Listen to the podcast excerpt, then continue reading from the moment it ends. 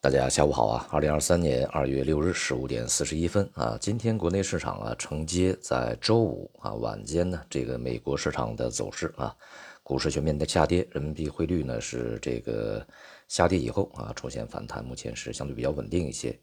呃，债券市场呢略有下行，而大宗商品大多数啊是一个走软状态啊。上周五呢，公布了今年的第一个这个美国的就业数据。那么这个就业报告显示啊，这个就业还是相当强劲的啊。这里面呢有几个具体的数据啊，还是具有冲击性的。那么一个呢是失业率，美国的一月份的这个失业率呢是下降到了百分之三点四，这不仅仅是这几年来的新低啊，这更是从一九六九年以来美国失业率的最低点啊。那么也就是五十三年来的这个最低位。而同时呢，非农就业岗位的提供是五十一点七万个啊，应该是这个数字，如果没有记错的话。而市场预计呢是十八万多，这个结果呀几乎是市场的三倍啊，预期的三倍。这个虽然不到，也就差不太多啊，差两万多人吧。这样的数据呢显示美国的就业相当强劲啊，也就否定了之前这个市场啊这些投资者投行。等等啊，这些这个机构啊，以及这个美联储一些地方的联储所做出的啊，美国的就业呢将在今年这个显著放缓的这么一个预期的呃预期的一个这个分析啊。那么另外呢，就是薪资成长啊，平均时薪呢是同比成长百分之四点四，这个虽然是低于啊上个月的百分之四点八，但是呢是远远高于市场的预期的。并且呢，目前这样的一个水平呢，显示美国的这个薪资呢，呃，下行速度是相当的缓慢啊，就是增速的下行，而不是说这个薪资薪资减少啊，就是薪资增加的这个速度放缓的这个水平呢是相当慢的啊。这一系列数据呢，都显示这个对于当前美国经济而言，通胀的压力还是非常巨大的，而且尤其是劳动力和薪资的这种这个强劲啊。呃，使得美国的这个通胀啊呈现螺旋形的这种上升，风险呢是相当巨大的。那么也就使得美联储在接下来继续采取相对比较严厉的啊，或者是这个坚决的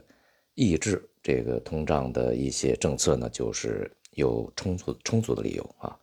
那么在之前啊，去年年底到今年年初，我也给大家反复呢去强调一点啊，就是在今年恐怕市场会犯错误。而市场的错误呢，是对于整体的通胀形势回落，以及美联储会在今年啊这个尽早的去停止加息以及降息呢，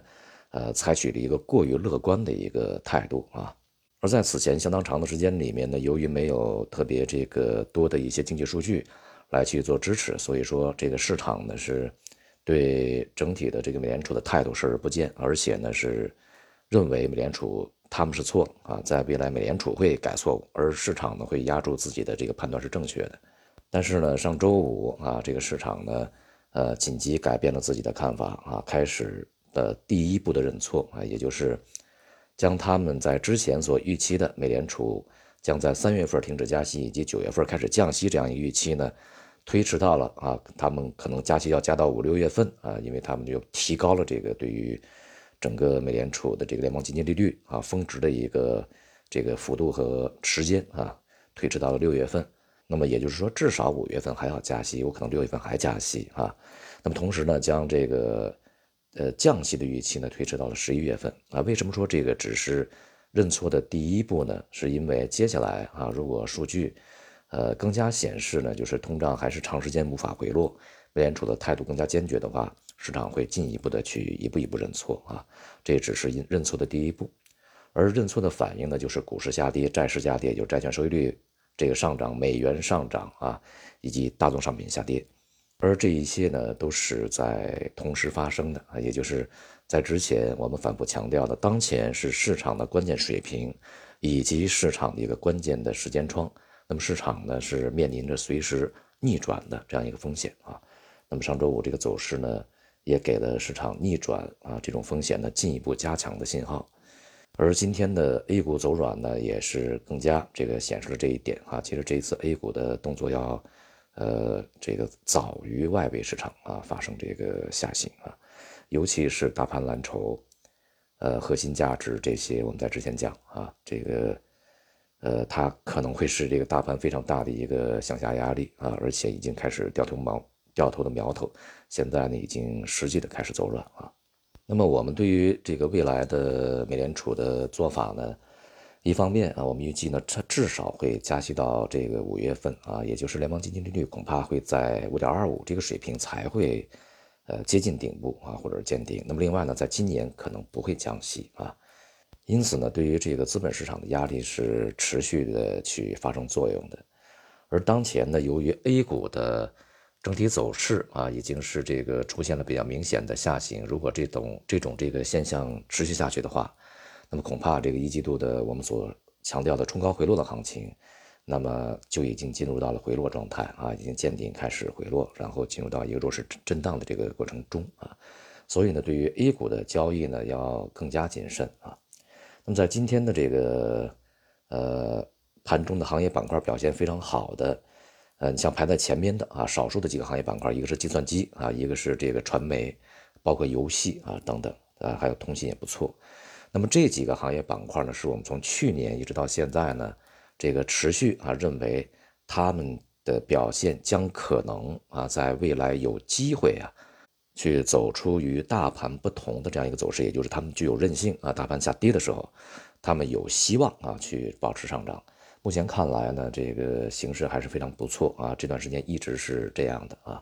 那么希望接下来呢，仍然会保持这样的一个韧性，保持一段时间啊。从中长期的角度上来讲呢，他们还是有一定空间的啊。但过程中啊，这个调整是免不了的。这些行业板块呢，与像金融、地产、大消费啊，他们的走势将完全不同。后者啊，就是我们刚才说的这些呢，他们其实是中长期的下行的空间还是非常巨大的。而前面的那些呢，它是上行是有空间的。